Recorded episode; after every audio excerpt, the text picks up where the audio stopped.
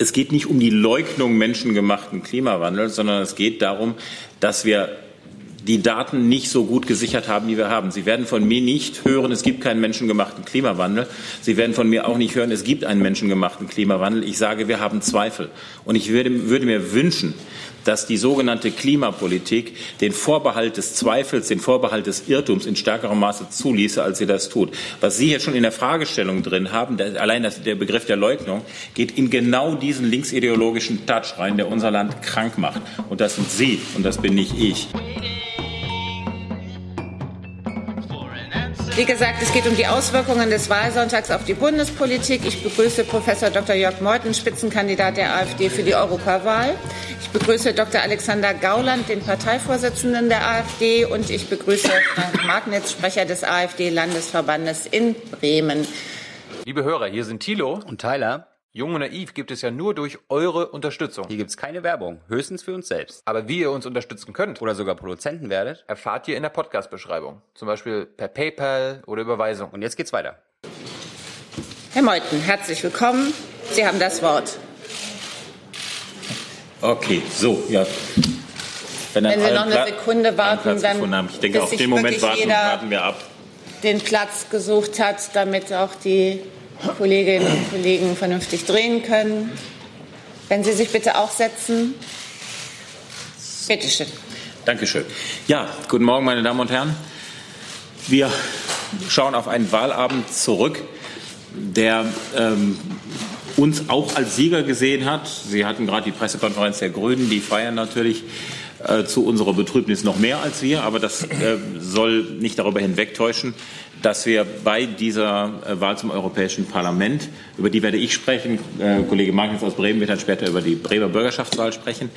Ähm, Herr Gauland und ich sprechen jetzt zunächst einmal zur, zur ähm, Wahl zum Europäischen Parlament. Wir haben einen Wahlsieg errungen. Wir waren 2014 mit 7,1 Prozent gestartet und sind jetzt heute Morgen neueste Zahl mit 11,0 Prozent raus. Das heißt, wir haben 50 Prozent Zugewinne gegenüber der letzten äh, Wahl zum Europäischen Parlament. Es wurde gestern ganz gerne mal der Vergleich versucht zur Bundestagswahl, wo wir bekanntermaßen mit 12,6 Prozent abgeschnitten haben. Und dann wurde der, der Versuch gemacht, ja, habt ihr jetzt nicht schlechter abgeschnitten, seid ihr nicht, nicht gesunken. Das ist aber, wie Sie unschwer erkennen können, ein Vergleich von Äpfeln mit Birnen, weil wir natürlich hier bei der Wahl zum Europäischen Parlament keine 5-Prozent-Klausel haben, was zur Folge hatte, dass ich glaube, es waren insgesamt 41 Parteien angetreten sind. Und diese Klein- und Kleinstparteien, die haben knapp 14 Prozent äh, aller Stimmen auf sich vereinigt. Und das muss man natürlich äh, abziehen bei der ganzen Geschichte, sodass 11 Prozent in der Europawahl in etwa eine Parallelentwicklung sind zu den 12,6 Prozent, die, wir bei der Bundestagswahl haben. Wir sind also weder gestiegen noch, noch sonderlich gefallen. Das ist ein äh, sehr starker Effekt. Sie können das auch an den Sitzen sehen, die ähm, die, die Kleinparteien da errungen haben. Ist eine Welt für sich. Ähm, wir haben des Weiteren, auch das für uns ein, ein schöner Erfolg, äh, doppelt so viele Stimmen wie die FDP und wie die Linke. Wenn Sie die FDP und die Linke zusammenfassen, dann haben die insgesamt äh, etwas weniger Stimmen, als wir alleine gemacht haben. Auch das zeigt, dass wir fest etabliert im Parteienspektrum dastehen. Gefragt wird immer, und die Fragen werden sicherlich äh, von Ihnen kommen, was sind denn die Ursachen für ein nicht vielleicht noch besseres Ergebnis? Jede Partei wünscht sich immer noch besseres Ergebnis als das, was man gehabt hat. Ähm, das sind Gründe, die Ihnen wahrscheinlich auch relativ klar sind. Äh, wir hatten massive Behinderungen, zum einen durch, wir nennen das klar beim Namen, durch linksterroristische Taten und sind Wahlkampfautos abgefackelt worden. Ich habe in Essen vor drei völlig ausgebrannten Autos gestanden. Unsere Plakatierer sind äh, attackiert worden. Wir hatten massive ähm, äh, Plakatzerstörung. Eine Plakatiererin wurde so heftig in den Bauch getreten, dass sie im Krankenhaus behandelt werden musste. Uns sind Wahllokale gekündigt worden, weil die sogenannte Antifa mit Vergeltungsschlägen gedroht hat. Das ist die Realität im Jahr 2019 in Deutschland für den Fall, dass man an uns vermietet. Infolgedessen konnten wir dann zum Beispiel keine Wahlkampfabschlussveranstaltungen in Bremen machen, weil wir schlicht keine, keine Lokale bekamen. Dazu kam, betrachten Sie es nicht als einen Vorwurf oder so Sie wollen doch, geballte Medienkampagnen, die üblichen Spiele gegen uns, äh, was für üble, vermeintlich rechtsextrem oder ähnliches äh, wird auch sein. Das ging bis in den gestrigen Wahlabend hinein. Da waren Formulierungen, da kann man eigentlich nur noch den Kopf schütteln. Und ähm, das hat sicherlich zu, Teilen auch Menschen erreicht und hat dann äh, noch besseres Ergebnis verhindert. Äh, es ist müßig darüber zu spekulieren, inwieweit die sogenannte Ibiza-Affäre aus, aus Österreich sich niedergeschlagen hat bei uns. Ich selbst vermute, aber wir alle wissen das nicht, weil wir dazu keine Empirie haben, dass der Effekt nicht sonderlich stark war. Wir würden aber auch nicht behaupten, dass er, dass er nun äh, gar nicht da war. Das heißt, ein bisschen Stimmen weggefressen haben dürfte das schon. Ähm, was die anderen Parteien schon festgestellt haben und was, was heute sehr stark durch die Medien ging, sicherlich war das Thema Klimapolitik und die hier verbreitete Hysterie um dieses Thema etwas, was uns nicht in die Karten gespielt hat. Das heißt, dieses Thema wurde, wurde nach oben gehypt. Die Menschen ähm, wurden damit in sehr, sehr großer Zahl erreicht. Und das ist sicherlich etwas, was den Grünen in die Karten gespielt hat, weil viele Menschen allen Ernstes glauben, die Grünen hätten hier vernünftige Lösungen im Angebot, was natürlich nicht der Fall ist. Ähm, das Thema ist aber so stark, ja, ich sag mal, schon ersatzreligiös äh, besetzt, dass man damit mit, mit Fakten und mit vernünftiger Analyse gar nicht mehr durchdringt. Das ist die Problematik. Das Brexit-Chaos im, im britischen Unterhaus mag eine Rolle gespielt haben.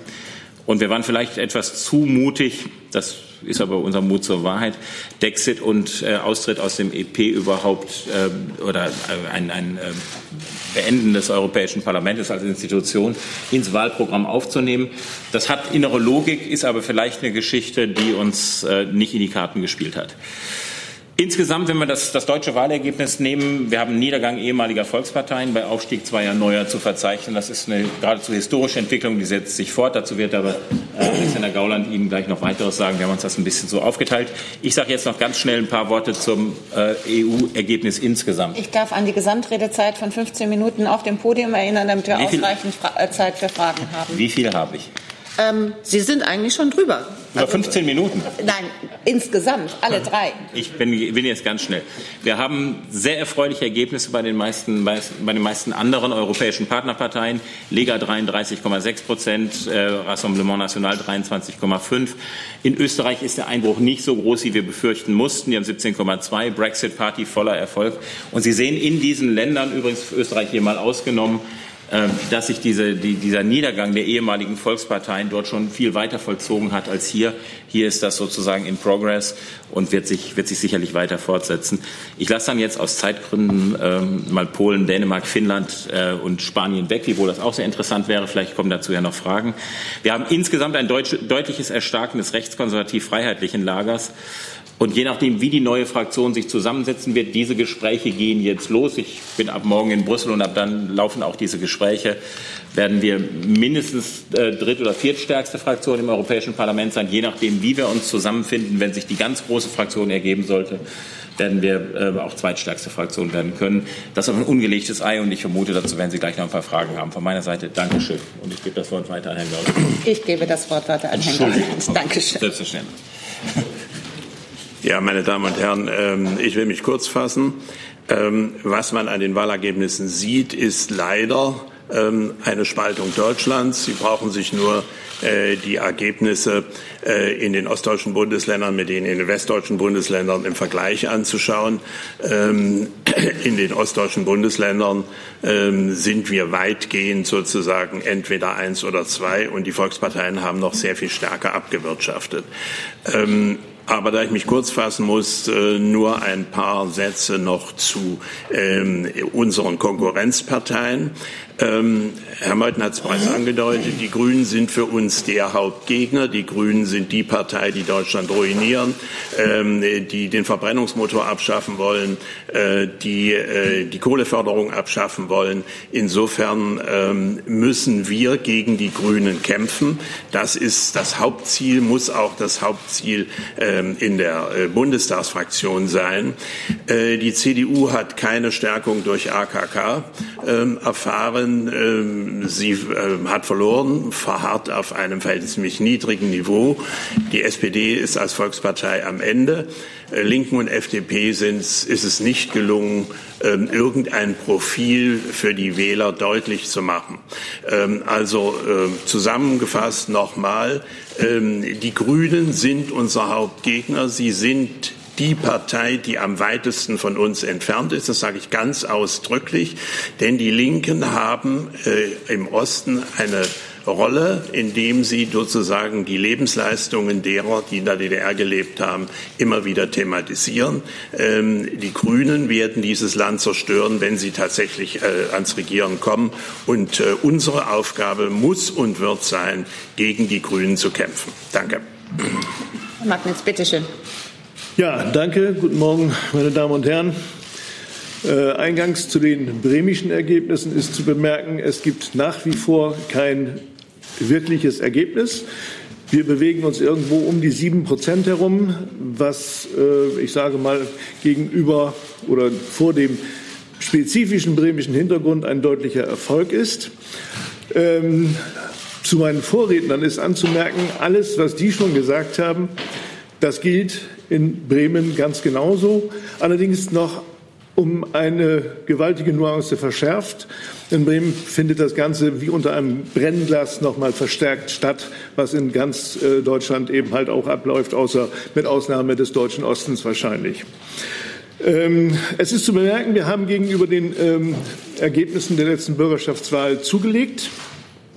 Wir haben unser Hauptziel erreicht, nämlich in Fraktionsstärke einzuziehen. Äh, wir haben unser Ziel, etwa eine Acht vorne stehen zu haben, wohl offensichtlich nicht erreicht. Das finde ich persönlich sehr bedauerlich, denn ich glaube, wir haben einen sehr engagierten und einen sehr guten Wahlkampf gemacht und insofern hätte ich mir ein besseres Ergebnis äh, gewünscht. Allerdings ist das, was wie gesagt schon, schon erwähnt wurde, wir haben massiven Gegenwind in äh, unserem Wahlkampf gehabt. Wir haben erhebliche Erschwernisse zu bekämpfen gehabt. Wir haben mit, mit Einschüchterung, mit Terror von links zu tun gehabt, äh, unvorstellbaren Ausmaßes. Das wirft ein, wirklich ein bezeichnendes Licht auf den politischen Diskurs in diesem Land, wo er mittlerweile angekommen ist. Gut, dann gibt es noch so ein paar eintrübende Spezifika aus Bremen. Wir haben eine kleine regionale Partei, die uns ähm, ein bis zwei Prozent sicherlich im Ergebnis gekostet hat, sonst wäre es auch noch ein bisschen mehr und ein bisschen besser geworden. Ähm, eine Anmerkung noch zur Zukunft, zur bremischen Zukunft. Der Wählerauftrag ist wohl ganz klar. Der geht zur Regierungsbildung an die CDU.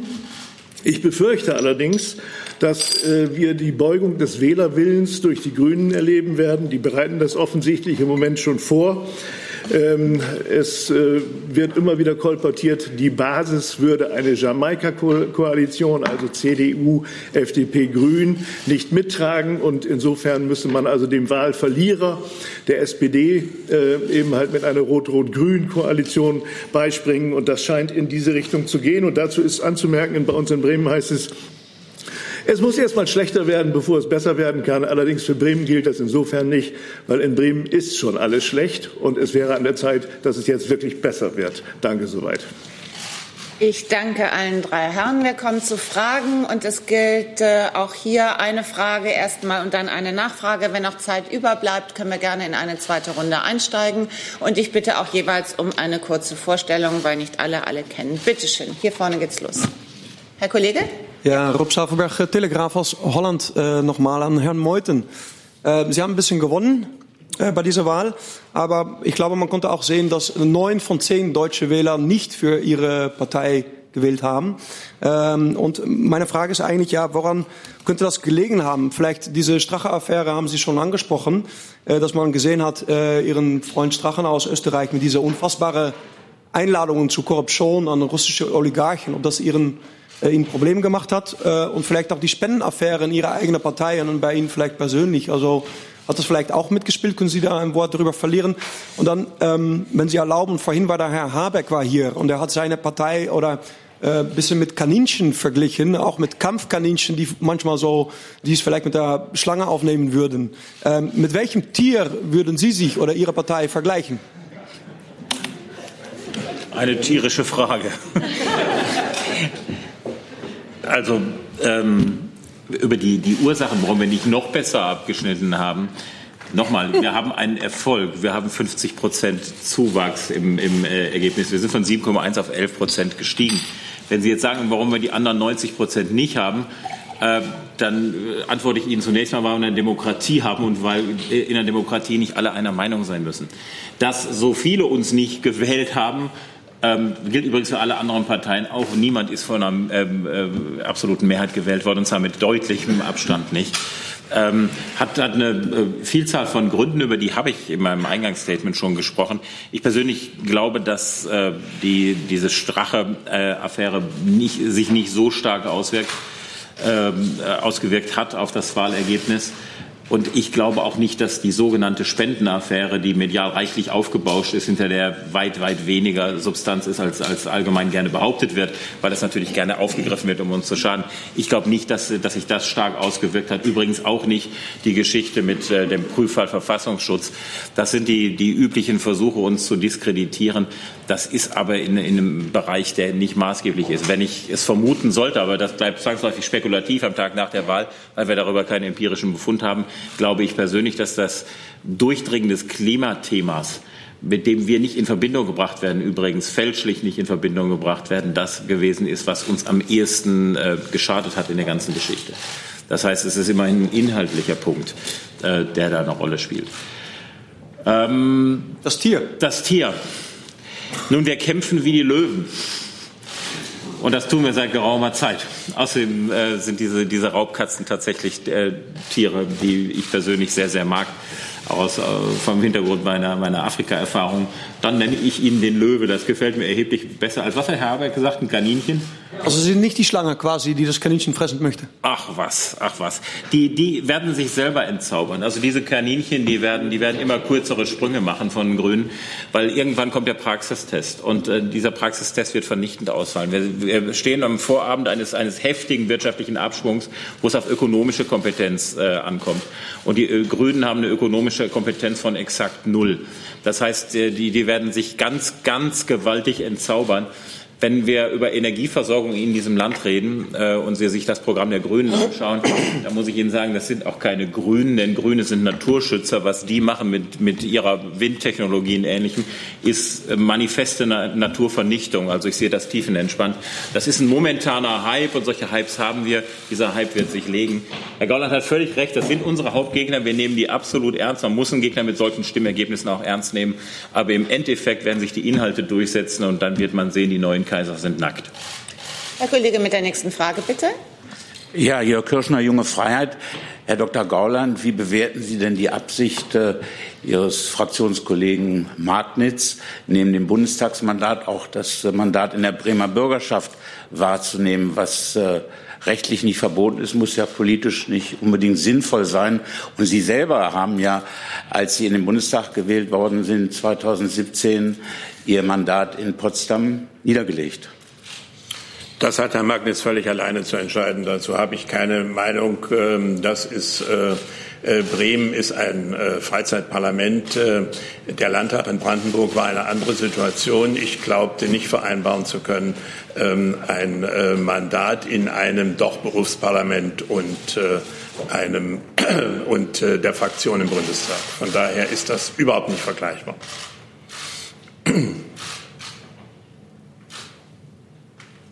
Herr Kollege, bitte.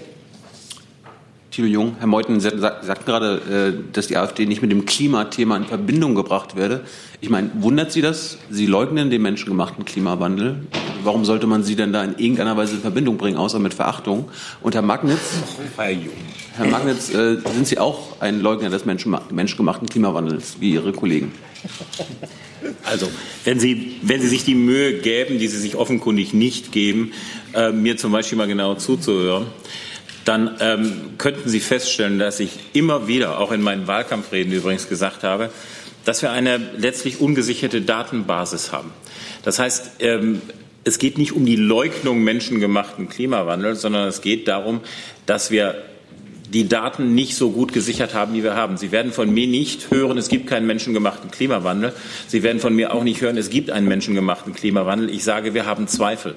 Und ich würde, würde mir wünschen, dass die sogenannte Klimapolitik den Vorbehalt des Zweifels, den Vorbehalt des Irrtums in stärkerem Maße zuließe, als sie das tut. Was Sie hier schon in der Fragestellung drin haben, der, allein das, der Begriff der Leugnung, geht in genau diesen linksideologischen Touch rein, der unser Land krank macht. Und das sind Sie und das bin nicht ich. Das heißt, wir müssen, wir müssen wenn wir eine, eine sinnvolle Umstellung haben wollen in der, in der Energiepolitik, die sogenannte Klimapolitik ist im Kern Energiepolitik dann müssen wir erstmal eine saubere Analyse machen, wie viel Prozent der jeweiligen ähm, Energieträger haben wir denn? Wie viel haben wir fossile, wie viel haben wir nukleare Energie, wie viel haben wir, haben wir regenerative äh, Technologien? Und dann müssen wir, äh, oder Energien, und dann müssen wir schauen, was ist sinnvoll, wie kann man diesen, wie kann man diesen, diesen Umstieg vollziehen? Und da sind wir nun alles andere als blank. Daran arbeite gerade ich seit, seit äh, einiger Zeit intensiv, weil mich das Thema persönlich in hohem Maße interessiert. Und ich muss Ihnen wirklich sagen, es widert mich zum Teil an, wie da vorgegangen wird, wenn, wenn gesagt wird, wir würden, wären hier diejenigen, die sozusagen für No Future stünden. Ich persönlich habe fünf Kinder, ich habe zwei Enkelkinder, ich habe eine sehr, sehr hohe Zukunftspräferenz. Ich sage das immer wieder. Ich werde doch nicht eine Politik propagieren, die meinen Kindern und Enkeln die Lebensgrundlage, ich sage es mal salopp, unterm Arsch wegzieht. Ganz gewiss nicht, sondern ich schaue ich schau nach einem vernünftigen Energiemix und das tun wir als Partei im Ganzen auch. Und ich würde mir sehr wünschen, dass wir es entideologisieren und in einen vernünftigen, faktenbasierten Diskurs eintreten. Dann kämen wir sehr viel weiter als mit der Politik, die die Grünen da betreiben. Ja, und ich will Ihnen auch gerne noch da, dazu antworten. Ähm, Erstmal, es gibt einen Klimawandel. Punkt. Damit hört es aber auch wirklich schon auf. Ähm, ich ver versuche da mal einen Vergleich zu bemühen aus der Medizin. Wenn Sie eine falsche Diagnose stellen und aufgrund dieser falschen Diagnose einen Behandlungsschritt machen, dann kann der im Zweifelsfalle tödlich sein. Und genau in dieser Phase befinden wir uns im Moment. Wir analysieren etwas oder tun das nicht mal, sondern wir vermuten etwas. Wir nehmen etwas als gesetzt an, das nicht gesetzt ist und das auch nicht gegengeprüft ist mit wissenschaftlichen Fakten und bauen darauf oder versuchen darauf irgendwelche Lösungen aufzubauen und die ganz spezifisch für uns hier in Deutschland dem wirklich tödlich sind. Wir, wir killen unsere Schlüsselindustrien damit und genau das gilt es aktuell zu verhindern. Zusatz? Haben Sie Enkel, die bei Fridays for Future mitlaufen? Und wenn ja, was sagen Sie? Äh, ich kann Ihnen, ich kann das, was Herr Meuthen gerade gesagt hat, toppen. Ich äh, habe sechs Kinder und drei Enkelkinder. Das ist übrigens für die AfD typisch. Wir sind eine sehr kinderreiche Partei. Nein, ich habe ich habe noch zwei Kinder im, im, im Schulalter und die gehen bei Fridays for Future nicht mit. Ich habe eine Tochter, auf die ich sehr stolz bin, die sagt, ich gehe da nicht mit, ich werde darauf insistieren, dass ich meinen Unterricht bekomme. So ist es richtig. Stolz bin ich auf die. Herr Kollege, bitte. Jensen, AT International. Ähm, Herr Meuthen, die Grünen haben fast doppelt so viele Prozentpunkte geholt wie Sie. Trotzdem lassen Sie kein gutes Wort an der ähm, ja, an den, an den Grünen. Ist es nicht aber auch ein Zeichen, dass die AfD mit Blick auf anstehende Landtagswahlen sich neue Themengebiete suchen sollte? Also mit Blick auf anstehende Landtagswahlen müssten wir eigentlich nichts verändern, denn wenn Sie sich die drei Landtagswahlen mal anschauen, die, die, die anstehen, dann haben wir in zwei dieser Bundesländer, nämlich in Sachsen und Brandenburg, äh, gestern das Ergebnis erzielt, dort stärkste Partei zu sein vor allen anderen. Und die Grünen sind da äh, erkennbar deutlich schwächer als wir. Wir sind aber auch vor der CDU. Und äh, in, in dem dritten der Bundesländer sind wir zweitstärkste Kraft. Also da sehe ich jetzt im Hinblick auf die Landtagswahlen keine Veränderung. Im Übrigen gilt das, was Alexander Gauland gesagt hat. Keine Partei ist in den Positionen weiter von unseren Positionen entfernt als die Grünen. Ich sage wieder und wieder und wieder. Und ich werde das, äh, ich weiß nicht, wie oft noch wiederholen. Was die machen, ist keine ökologische Politik. Es ist eine Politik der massiven Naturzerstörung. Und wir ähm, haben da andere Vorstellungen, möchten einen anderen, klügeren Weg gehen. Und das ist der politische Diskurs, äh, der geführt werden muss. Und mit Verlaub, wenn die Grünen jetzt dieses sehr, sehr starke Ergebnis haben, dann haben wir das zu respektieren. Ähm, es entscheidet Gott sei Dank in der Demokratie der Souverän. Die können sich also für den Moment freuen. Sie werden sich aber warm anziehen müssen, weil ich glaube, dass, ihre, dass ihr momentanes Hoch nicht von Dauer sein wird. Zusatz? Warum glauben Sie denn, dass Sie mit dieser, so wie Sie sagen, falschen Politik so erfolgreich sind gerade? Weil sie emotionalisieren, weil sie massiv emotionalisieren. Ähm, ich, ich sehe in die Gesichter dieser jungen Leute, die, die man dann in Fernsehstudios auch vorgesetzt äh, bekommen. Es sind die, die, äh, denen man erzählt hat, man klaute ihnen die Zukunft. Niemand klaut denen die Zukunft. Aber diese Emotionalisierung, die klappt. Und das ist genau das, was ich auch bemängel. Das heißt, es ist nicht unbedingt die Zeit der Sachlichkeit in diesem Land. Ähm, wäre sie es, hätten die Grünen diesen Erfolg nicht. Wenn man in eine wirkliche inhaltliche Diskussion einträte, sehen die Grünen sehr alt aus. Aber das, äh, die Emotionalisierung klappt und Politik, das müssen wir anerkennen, das haben wir auch zu respektieren als Demokraten, basiert eben relativ stark auf erfolgreichen Emotionalisierungskampagnen. Da sind die Grünen, das äh, muss man konzidieren, derzeit sehr erfolgreich. Noch eine Ergänzung. Es gibt den schönen Satz von Franz Josef Strauß, es muss noch schlechter werden, äh, damit es wieder besser wird. Äh, der passt hier. Denn das Problem ist, äh, dass wir noch keine Krise haben. Herr Meuthen hat es vorhin angedeutet. Wenn wir erstmal eine Krise haben und wenn wir uns erstmal mit äh, Massenentlassungen beschäftigen müssen, dann glaube ich, äh, sehen die Wahlzahlen der Grünen ganz anders aus als heute. Aber das wird die Zukunft zeigen. Wir haben noch rund 20 Minuten und ich habe noch rund zehn Wortmeldungen bislang auf dem Zettel. Bitte schön, Herr Kollege. Oliver Tufing hier von Al Jazeera.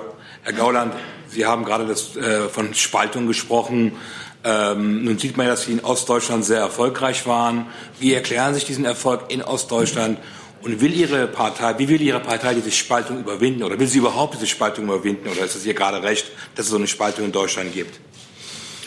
Ja, natürlich möchten wir diese Spaltung überwinden, indem wir im Westen genau dieselben guten Ergebnisse haben wie im Osten. Das ist doch völlig klar. Das muss das Ziel unserer Politik sein. Ähm, ich glaube, äh, der Osten tickt etwas anders. Erstens mal sind die klassischen Milieus im Westen, im Osten nicht vorhanden. Ähm, dann hat der Umbruch äh, 1989 äh, dazu geführt, äh, dass sich Parteien völlig durcheinandergewirbelt haben und die Menschen sind sehr viel aufmerksamer im Osten ähm, gegenüber Einwirkungen von oben.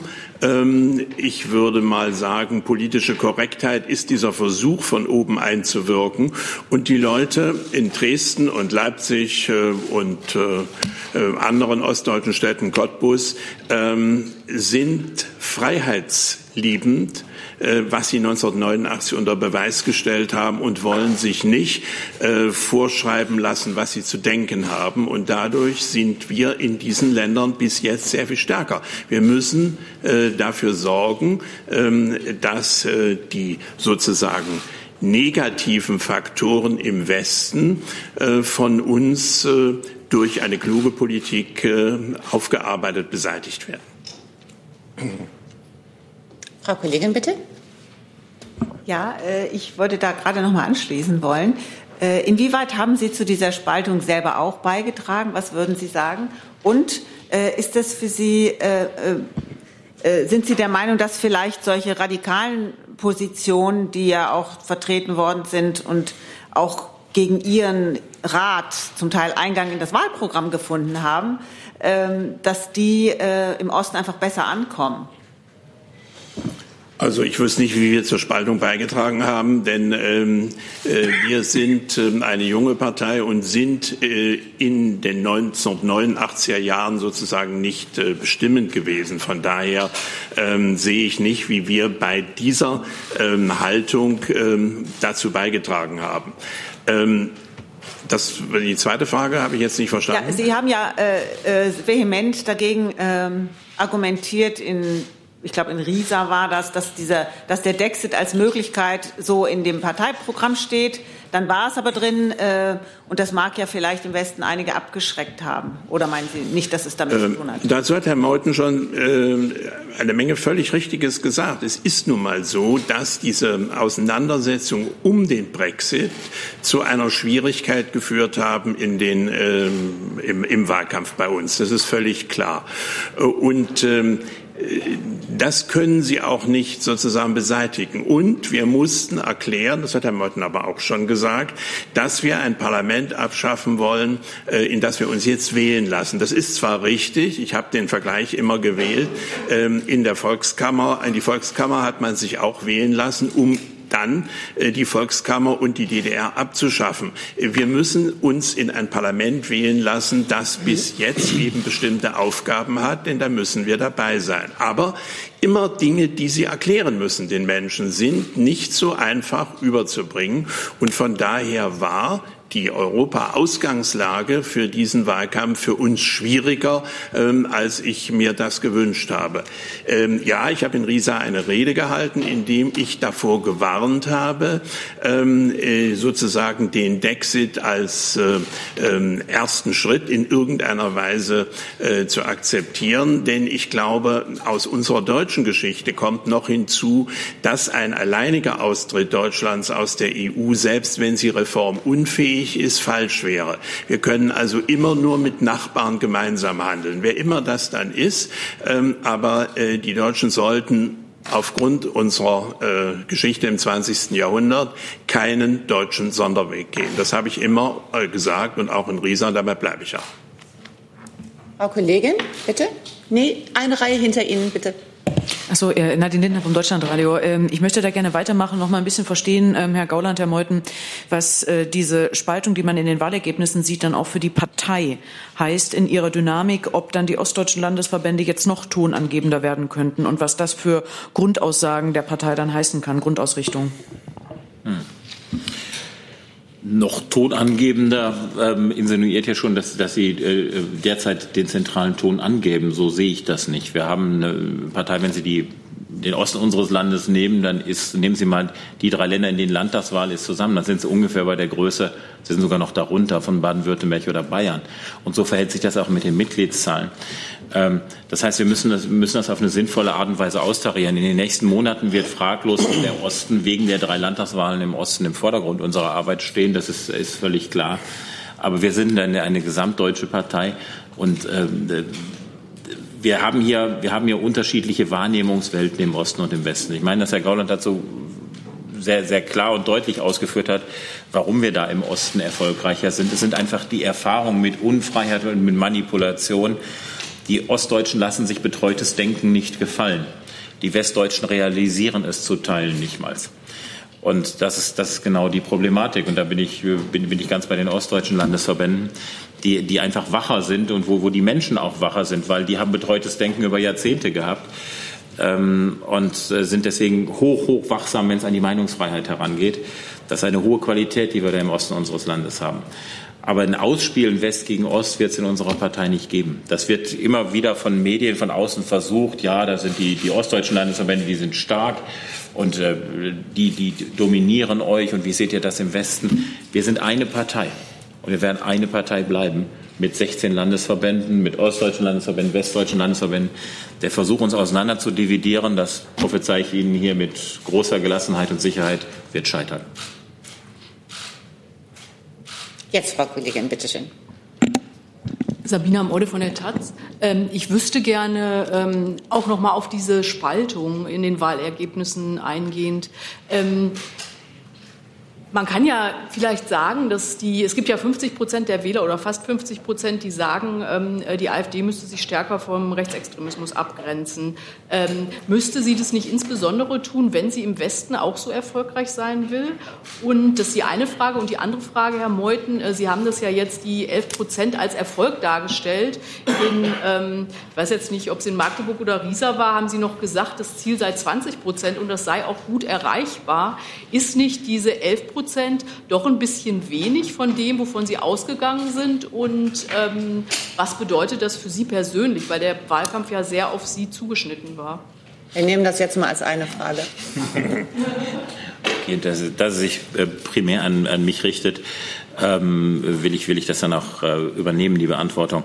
Ähm, schauen Sie, die Gründe dafür, warum wir die Maximalziele nicht erreicht haben, die habe ich im Eingangsstatement dargelegt. Ich brauche die jetzt nicht nochmal alle aufzuzählen. Die, die haben wir gehabt. Ich glaube, sonst kommen wir dann in so eine Endlosschleife hinein. Ähm, ich habe für den Wahlkampf, dem, dem ich äh, als, als Spitzenkandidat das Gesicht gegeben habe, selbst von meinen Kritikern in der Partei ähm, Hochachtung erfahren.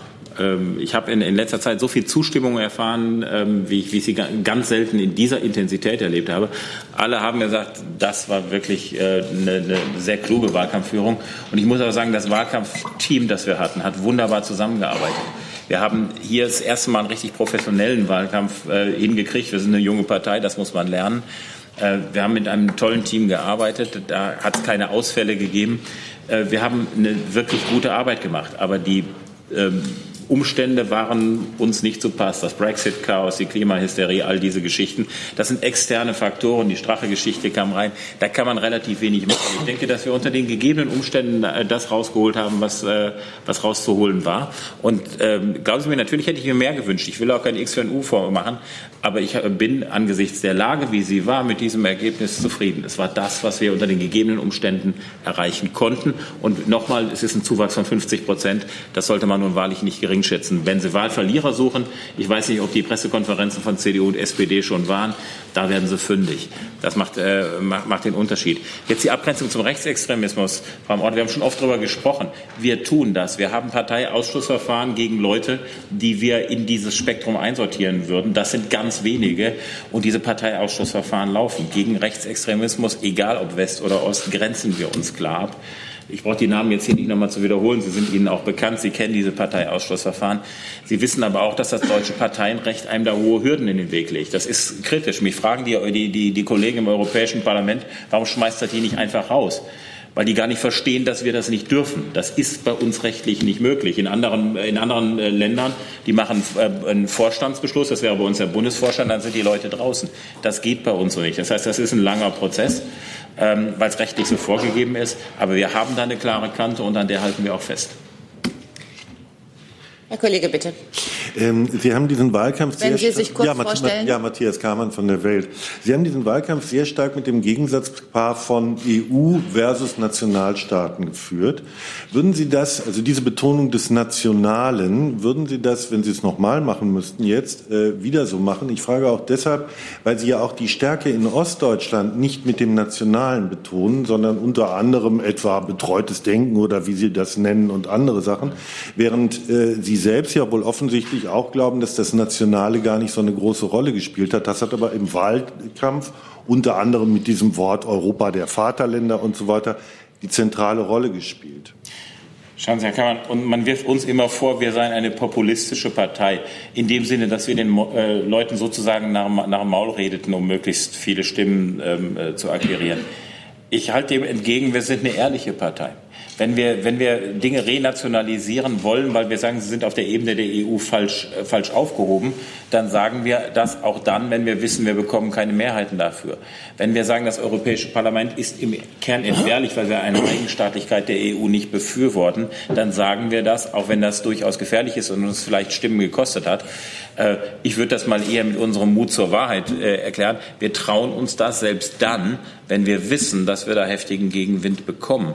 Und ähm, es geht ja nun nicht um irgendeinen Nationalismus, sondern äh, wir zwei haben uns schon oft über, über marktwirtschaftliche Konzeptionen unterhalten. Äh, wir fußen auf dem Subsidiaritätsprinzip. Das heißt, öffentliche Aufgaben, wenn sie denn öffentlich sind, so weit wie möglich unten anzusiedeln. Und da haben wir zu viele Aufgaben zentralisiert auf der Ebene der EU. Die wollen wir zurückholen in den nationalen Kontext, wo sie hingehören. Das ist kein Nationalismus. Das ist eine Frage eines klugen gebietskörperschaftlichen Aufbaus eines, eines Gemeinwesens oder eines, eines äh, Staates oder auch mehrerer Staaten. Auf die internationale Ebene nur transformieren, was dahin gehört. Das ist das, was wir tun. Außerdem noch ein Satz, Herr Kammann. Sie wissen von Lord Dorndorf, dass äh, der Nationalstaat äh, die Bedingung für die Demokratie ist und dass er auf einer anderen äh, supranationalen Ebene gar nicht funktionieren kann, die Demokratie. Hat ja auch Herr Menasse vor kurzem in einem viel zitierten Satz äh, deutlich gemacht, man müsse die Demokratie abschaffen, um Europa zu gründen. Das wollen wir nicht. Wir wollen die Demokratie behalten und damit auch den Nationalstaat. Herr Kollege, bitte. Äh, Janik Daber von der Asahi Shimbun. Äh, Sie haben eben, äh, Herr Meuthen, die Grünen als Ihren Hauptgegner politischen ausgemacht. Herr Habeck war eben hier und hat gesagt, er möchte den Diskurs äh, gesamtgesellschaftlich mehr öffnen und äh, ja, fördern, dass alle Stimmen zu Wort kommen. Ich habe es persönlich ein bisschen als ja, ein Gesprächsangebot in Ihre Richtung verstanden. Äh, ja, wie stehen Sie dazu äh, für die nächsten Jahre? Wollen Sie da vielleicht auch doch vielleicht mehr auf die Grünen zugehen noch und das Gespräch auch suchen? Na, also Gesprächsangebote zu allen Seiten hat es in unserer Zeit immer ge äh, gegeben. Einstweilen, was wir erleben, ist, dass, dass genau das bis jetzt an, äh, abgelehnt wurde. Gerade von Grönig. Also da kann Herr Gauland mehr äh, leidgeprüft darüber erzählen, weil das ist im, im, im Bundestag tägliche Praxis, dass man unseren Argumenten gar nicht zuhört. Ich kenne das übrigens auch aus dem baden-württembergischen Landtag, wo die Grünen jeden, jedes Gespräch immer abgebügelt haben, gesagt haben, mit AfD reden wir gar nicht, das sind für uns ganz finstere Rechtspopulisten, machen wir nicht. Wenn Herr Habeck jetzt sowas hier gesagt hat, dann ist das ein vernünftiger Gedanke. Ich vernehme es mit Freude. Allein mir fehlt der Glaube. Äh, für, für Gesprächsangebote äh, sind wir jederzeit offen, weil darum geht es uns. Wir wollen, wir wollen einen sinnvollen politischen Diskurs über die Zukunftsprobleme unseres Landes. Und mit jedem, der mit uns darüber sprechen will, auch mit Herrn Habeck, sind wir selbstverständlich bereit, das zu tun. Wenn es also ernst gemeint ist, dann kann man ja mal ins Gespräch gehen. Kein Problem. Von unserer Seite, wir sprechen mit jedem, der ein Interesse an einer guten Zukunft unseres Landes hat. Jede verbale Auseinandersetzung ist willkommen. Bitte was? Ich sagte, und jede verbale Auseinandersetzung ist willkommen. Wir haben leider andere Erfahrungen. Solange, solange die Grünen mit, mit, mit Verlaub mit einer Antifa-Flagge im Europäischen Parlament stehen, wie Frau Ska Keller das gemacht hat, ähm, fehlt mir ein bisschen der Glaube an die Ernsthaftigkeit äh, der Grünen, was äh, wirkliche inhaltliche Auseinandersetzung anbelangt. Herr Kollege, bitte. Wir können Sie nicht verstehen. Das Mikrofon scheint kaputt zu sein. Es tut mir sehr leid. Welches nehmen wir da? Ja, versuchen wir das mal. So, funktioniert Besser, Ja. viel besser. Eldad Beck der israelischen Tageszeitung Israel Hayom, der Bundesregierung, äh, Bundesregierungsbeauftragte Dr. Felix Klein hat äh, Juden in Deutschland empfohlen, äh, mit Kippern nicht äh, überall und die ganze Zeit äh, zu laufen. Wie reagieren Sie drauf? Und was kann man im Rahmen des Europäischen Parlaments äh, tun, um äh, das jüdische Leben äh, in Europa zu garantieren und zu sichern? Also, ich habe das auch mit Schrecken gelesen und ich finde das äh, keinen guten Ratschlag. Natürlich müssen Juden in diesem Lande mit der Kippa laufen können und zwar überall. Ob man in jedes Viertel äh, damit geht, das ist dann eine Frage, die jeder für sich entscheiden muss. Aber es muss möglich sein, in diesem Land, dass jeder freiheitliche Mensch hier äh, das tragen kann, was er will. Äh, und äh, da wir als Partei konsequent gegen den Antisemitismus sind. Wir haben im Bundestag das jetzt gerade unter Beweis gestellt. Ähm, glaube ich auch nicht, dass es ein guter Ratschlag ist, äh, weil er ähm, im Grunde genommen Ängste auslöst, neue. Und deswegen ähm, sind, ich auch da völlig dagegen.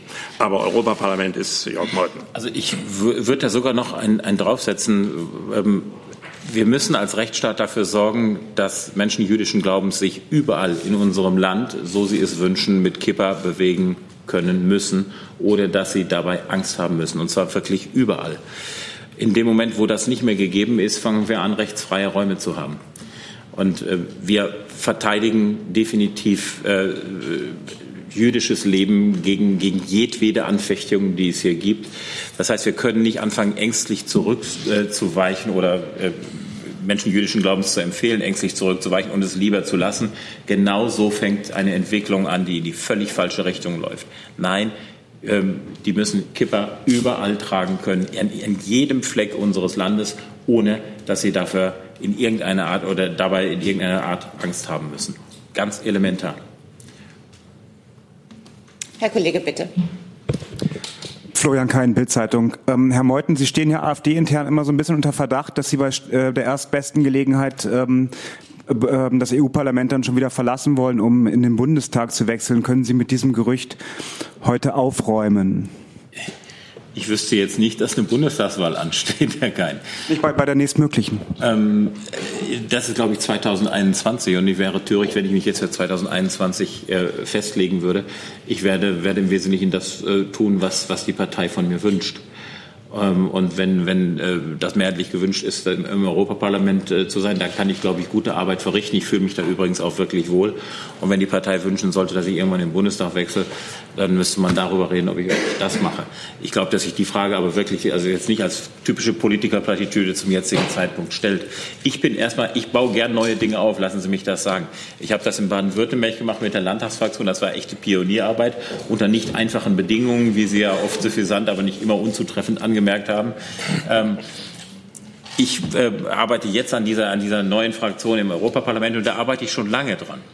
Und äh, das macht mir große Freude. Mir macht das auch äh, Freude in, Zusammenhang, in Zusammenarbeit mit den österreichischen, italienischen, dänischen Kollegen, um, um, um die drei zu nennen. Äh, der finnische Kollege wäre hinzuzufügen. Wir haben das initiiert und das wollen wir jetzt verenden. Wir wollen eine große Fraktion ans Laufen bringen. Das Pionierarbeit, die mache ich wahnsinnig gern. Also über Bundestag oder sowas denke ich, glauben Sie es mir oder glauben Sie es mir nicht, derzeit wirklich nicht nach. Ganz einfach. Zusatz? Ja, ähm, also Sie wollen einen Parteitag dann darüber abstimmen lassen, ob Sie in Brüssel bleiben? Es gibt, gibt viele Möglichkeiten, ein Meinungsbild in der Partei einzuholen. Ich glaube nicht, es wäre auch Hybris, wenn einer, wer auch immer aus der Partei das ist, ein Parteitag darüber abhält, wo er hinzugehen hat. Also glauben Sie mir, in diesem Wahn lebe ich nicht. Die letzten beiden Fragen für dieses Mikrofon mit der Bitte, sich kurz zu fassen. Ähm, David Zayons, ARD Hörfunk. Äh, Sie hatten ja darüber gesprochen, dass es zumindest eine Möglichkeit gibt, dass der Klimawandel menschengemacht ist. Äh, Sie sagen, die Faktenlage sei da nicht ganz klar. Wenn es diese Möglichkeit gibt, äh, wäre es ja doch empfehlenswert, zumindest irgendwie darauf zu reagieren. Also um die Medizinanalogie von Herrn Magnitz aufzugreifen, wenn ich Husten habe, äh, warte ich nicht, bis er vorbeigeht, sondern ich befürchte, es könnte eine Lungenentzündung sein und gehe vielleicht doch mal zum Arzt. Äh, das heißt, auch die AfD müsste etwas gegen den Klimawandel tun. Und meine Frage ist, was ist da Ihr Konzept? Also nur mit einem Satz. Wenn ich das akzeptiere, dass der Klimawandel menschengemacht ist, dann stelle ich fest, dass Deutschland zwei Prozent des Kohlendioxidausstoßes verursacht. Wie Sie zwei Prozent nutzen können, um den Klimawandel äh, in irgendeiner Weise zu beeinflussen, muss mir erstmal jemand erklären. Äh, ich halte das für völlig unsinnig. Deshalb, deshalb glaube ich nicht, dass wir diese angebliche Klimapolitik in Deutschland brauchen. Ganz kurze Nachfrage. Ja? Ähm, das heißt, zurücklehnen, nichts tun. Wie bitte? Das heißt, aus Ihrer Sicht sollte Deutschland nichts tun in der Klimapolitik. Ich glaube nicht, dass Deutschland mit dem, was es tut, in irgendeiner Weise zu einem äh, Stoppen oder wie immer Sie das nennen wollen, des Klimawandels beitragen kann. Und also ist eine Politik, die die Arbeitsplätze vernichtet, äh, um angeblich den Klimawandel zu stoppen, falsch aus unserer Sicht. Das haben wir immer ganz deutlich gesagt. Ich ergänze in, in aller Kürze. Ähm, wenn wir von der Hypothese ausgehen, es gibt einen menschgemachten Klimawandel, äh, äh CO2-Emissionen schädlich. Eine Hypothese. Wenn wir sie akzeptieren, dann kann eine Lösung nur auf globaler Ebene erfolgen. Es hat überhaupt keinen Sinn, wenn wir das allein als, als Kleinemittent angehen. Und lassen Sie mich bitte auch sagen, ähm, wir haben in anderen Weltecken äh, Möglichkeiten, mit einem Bruchteil des Einsatzes gigantische Mengen an CO2 einzusparen. Stattdessen wird hier am letzten Gramm gedreht, auf eine geradezu absurde Art und Weise. Also dann muss man, wenn man das macht, dann ist wirklich ein Global Emissions Trading der, das beste Instrument. Darüber kann man reden, ob das vernünftig ist oder nicht. Dann muss, dann muss man das eben machen. Dann muss man aber übrigens auch sehen, wie wir die Energie ersetzen, die da wegfällt. Und der Ansatz, das mit Windradtechnologie zu machen, der ist vergleichsweise absurd und naturzerstörend auf eine schlimme Art und Weise. Da gibt es intelligentere Lösungen, über die sind wir gerne zum Gespräch bereit. Die letzte eins Frage. Möchte noch, ja? Eins möchte ich noch hinzufügen. Den Klimawandel hat es seit Jahrmillionen gegeben. Daran werden wir auch nichts, aber auch gar nichts ändern können. Das Einzige, woran wir etwas ändern können, sind die Folgen des Klimawandels. Und dazu muss man, wie gesagt, erstmal in die Analyse einsteigen, woher es kommt und welche Folgen es hat. Und da wird im Moment genau in die falsche Richtung gelaufen. Trotzdem möchte ich den Kollegen noch dran nehmen. Hey Leute, Jung und Naiv gibt es ja nur durch eure Unterstützung. Ihr könnt uns per PayPal unterstützen oder per Banküberweisung, wie ihr wollt. Ab 20 Euro werdet ihr Produzenten im Abspann einer jeden Folge und einer jeden Regierungspressekonferenz. Danke vorab. Ganz schnell Ihre letzte Frage, beziehungsweise die letzte Frage für diese Pressekonferenz. Nader Mohammed Fer, Journalist aus Ägypten. Herr Meuthen, äh, in keinem Land bekommen Sie absolute Mehrheit und sie werden nirgendwo regieren. Und mit ihnen wird keiner regieren will. Gibt es irgendwann Änderungen, personelle oder inhaltliche äh, Änderungen, dass die anderen mit ihnen, sie haben ihre Gesprächsbereitschaft signalisiert, aber die anderen werden mit ihnen unter jetzigen Umständen nie koalieren. Einschließlich äh, Sachsen und Brandenburg. Werden Sie irgendeine inhaltliche oder personelle Konsequenzen, dass die Leute zu Ihnen kommen? Das ist ja keine Frage persönlicher Konsequenzen. Wissen Sie, es gibt im Deutschen ein Sprichwort, gut Ding will Weile haben. Das braucht Zeit. Und äh, diese Zeit müssen wir gegebenenfalls äh, äh, auch geben. Ich bin jetzt auch nicht so optimistisch, dass ich glaube, wir werden irgendwo in absehbarer Zeit 51 Prozent erzielen und alleine regieren. Wenn sich aber eine Konstellation ergibt, in der die anderen nur noch in völlig abenteuerlichen Koali Koalitionen zusammenstehen können, wo alle anderen Parteien sich zusammenschließen müssen, um gegen uns zu regieren, obwohl wir stärkste Kraft sind, und das ist eine Situation, wie sie sich in Sachsen und Brandenburg bereits abzeichnet, äh, dann werden die nachdenklich werden und dann werden die sich vielleicht auch mal mit den Inhalten beschäftigen und dann wird man mal schauen, wo sind die größten Deckungssummen und über früh oder lang wird man dann auch mal zusammenfinden. Ich sage Dankeschön für diesen Montagmorgen.